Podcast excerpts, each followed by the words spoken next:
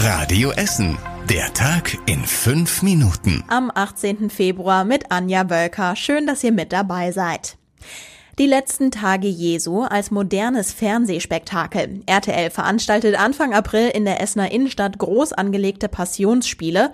Mit dabei ist Fernsehlegende Thomas Gottschalk. Er steht schon etwas länger als Erzähler fest. Ich lebe in einer Phase meines Lebens, wo ich nur noch Sachen mache, die mich wirklich interessieren. Und der Versuch, die Passion im Fernsehen zu erzählen, erscheint mir relativ waghalsig.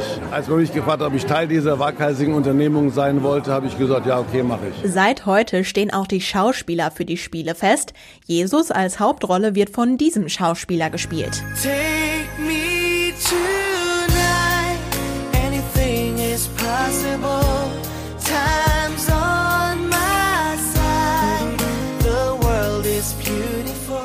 Alexander Klaas. Anfang der 2000er hatte er bei Deutschland sucht den Superstar gewonnen. Seitdem spielt er vor allem Musicals und jetzt eben die Hauptrolle als Jesus.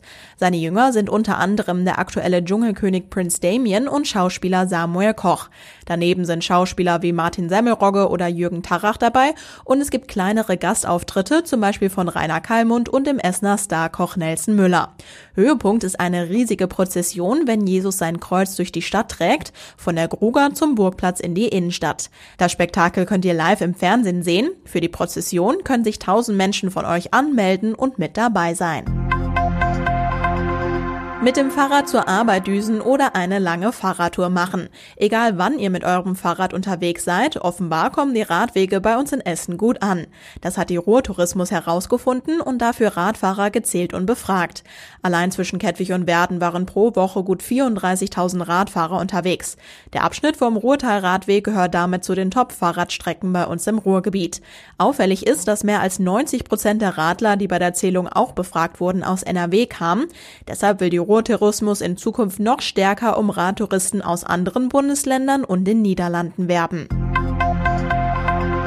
Das Coronavirus schadet der Weltwirtschaft. So in etwa liest man es überregional auf einigen Schlagzeilen momentan. Bei uns in Essen scheint das aber noch kein Thema zu sein. Wir haben mit mehreren Firmen und Organisationen darüber gesprochen. Deichmann in Borbeck lässt zum Beispiel 70 Prozent seiner Schuhe in Asien produzieren. Leere Regale wird es aber nicht geben, hat uns ein Sprecher betont entspannt gesagt. Genaue Zahlen nennt Deichmann nicht, weil die auch für die Konkurrenz interessant sein könnten. Die Messe in Rüttenscheid ist auch relativ entspannt. Die Messe Messe hat bisher keine Absagen von Ausstellern aus dem asiatischen Raum und auch die Besucherzahlen seien weiter stabil, heißt es. Außerdem will die Messe wie geplant mit dem chinesischen Blumenverband eine Pflanzenmesse in Peking veranstalten. Welche Politiker stehen bei der Kommunalwahl im Herbst auf eurem Stimmzettel?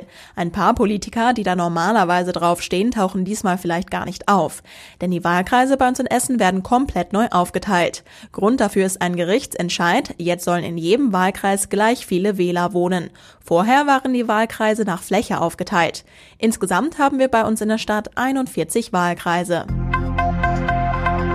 Immer mehr Menschen übernachten in unserer Stadt. Die Landesstatistiker sagen, dass in Hotels und Pensionen letztes Jahr mehr als 840.000 Gäste angekommen sind.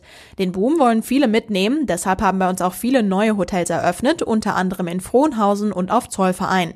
Die vielen Hotels sorgen auch für mehr Konkurrenz. Nicht mal die Hälfte der Betten bei uns in Essen ist auch belegt. Und was war überregional wichtig? Wer wird in Zukunft CDU-Chef oder CDU-Chefin?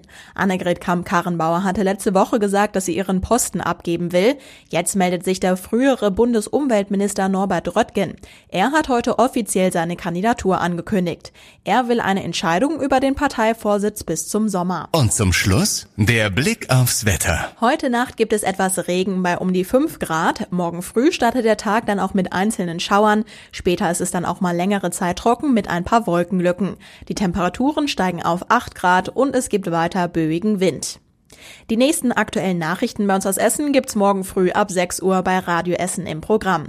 Euch noch einen schönen Abend, kommt gut durch die Nacht. Bis morgen. Das war der Tag in fünf Minuten. Diesen und alle weiteren Radio Essen Podcasts findet ihr auf radioessen.de und überall da, wo es Podcasts gibt.